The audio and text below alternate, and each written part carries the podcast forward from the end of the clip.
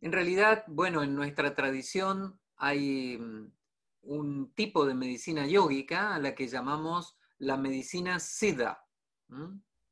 Es eh, una medicina que no se ha popularizado y no se va a popularizar tampoco mucho, por lo menos no por ahora, porque es como una medicina para yogis. En principio, bueno, nuestra tradición, la tradición natacida, es una tradición que siempre ha sido bastante hermética, no por un tema de, de ser, bueno, no sé, de secreto o egoísmo, ¿está?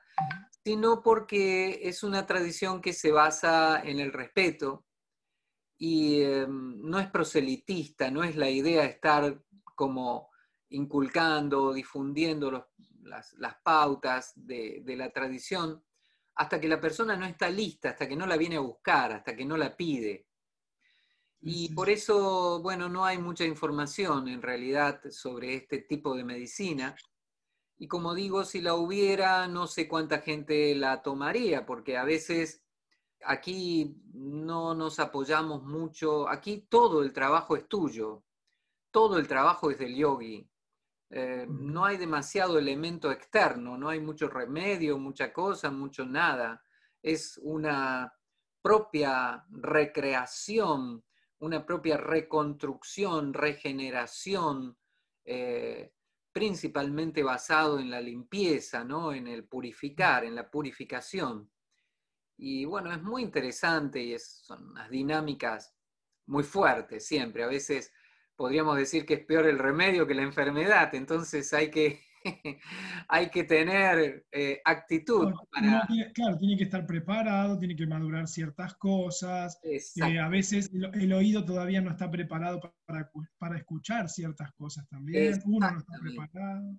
Exactamente. Todo, llega en su, debido momento y tiene que ser transmitido en el momento justo, ¿no? Para que sea respetado, para que sea valorado y para que de alguna manera uno interprete el objetivo que está detrás de esa enseñanza. Y para que le sea saludable, para que le sea constructivo a la persona, ¿está bien? Por eso es que nuestra tradición se basa mucho en el Gupta Vidya, en la doctrina secreta como digo, una vez que estás en las condiciones, que la pedís, pedirla es el comienzo de todo, ¿no?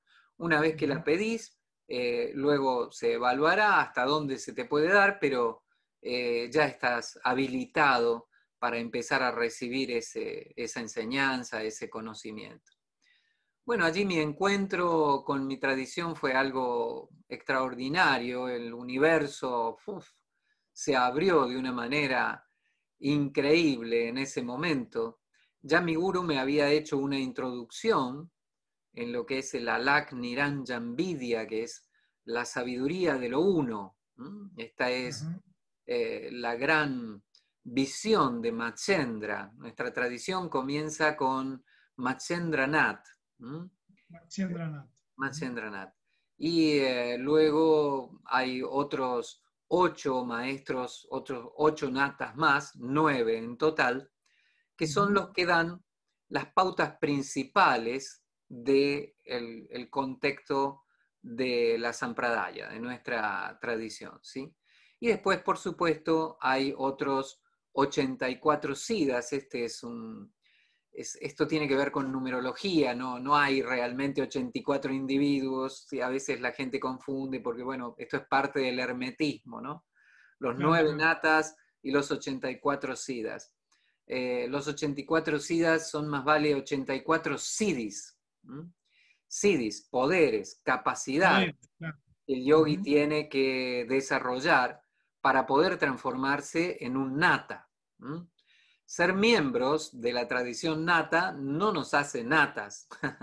nata significa señor de sí mismo, dueño de sí mismo, aquel que ya no es afectado por ningún tipo de condicionamiento, está más allá de todo condicionamiento, es libre, es realmente libre y puede realmente decidir y hacer lo que cree realmente que tiene que hacer o ser más que hacer, diría.